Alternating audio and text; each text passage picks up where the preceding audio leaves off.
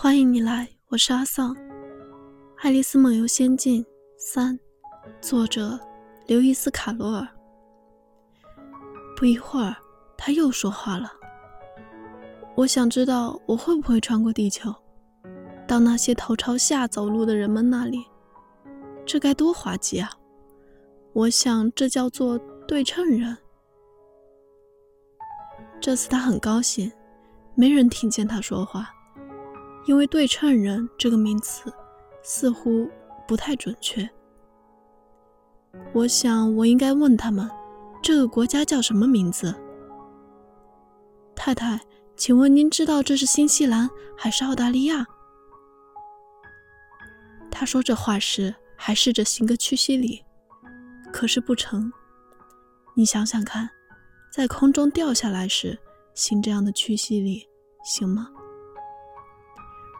如果我这样问，人们一定认为我是一个无知的小姑娘吧？不，永远不能这样问。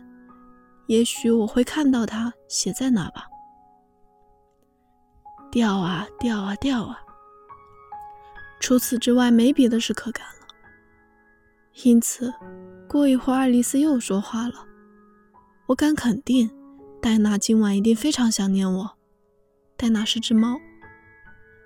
我希望他们别忘了下午茶时给他准备一点牛奶。哦，我亲爱的戴娜，我多希望你也掉到这里来，同我在一起呀！我怕空中没有你吃的小老鼠，不过你可能捉到一只蝙蝠。你要知道，它很像老鼠。可是猫吃不吃蝙蝠呢？这时，爱丽丝开始瞌睡了。她困得迷迷糊糊时，还在说。猫吃蝙蝠吗？猫吃蝙蝠吗？有时又说成蝙蝠吃猫吗？这两个问题他哪个也回答不出来，所以他怎么问都没关系。这时候他已经睡着了，开始做起梦来。他梦见正同戴娜手拉手走着，并且很认真的问：“戴娜，告诉我。”你吃过蝙蝠吗？就在这时，忽然“砰”的一声，它掉到了一堆枯枝败叶上，总算掉到底了。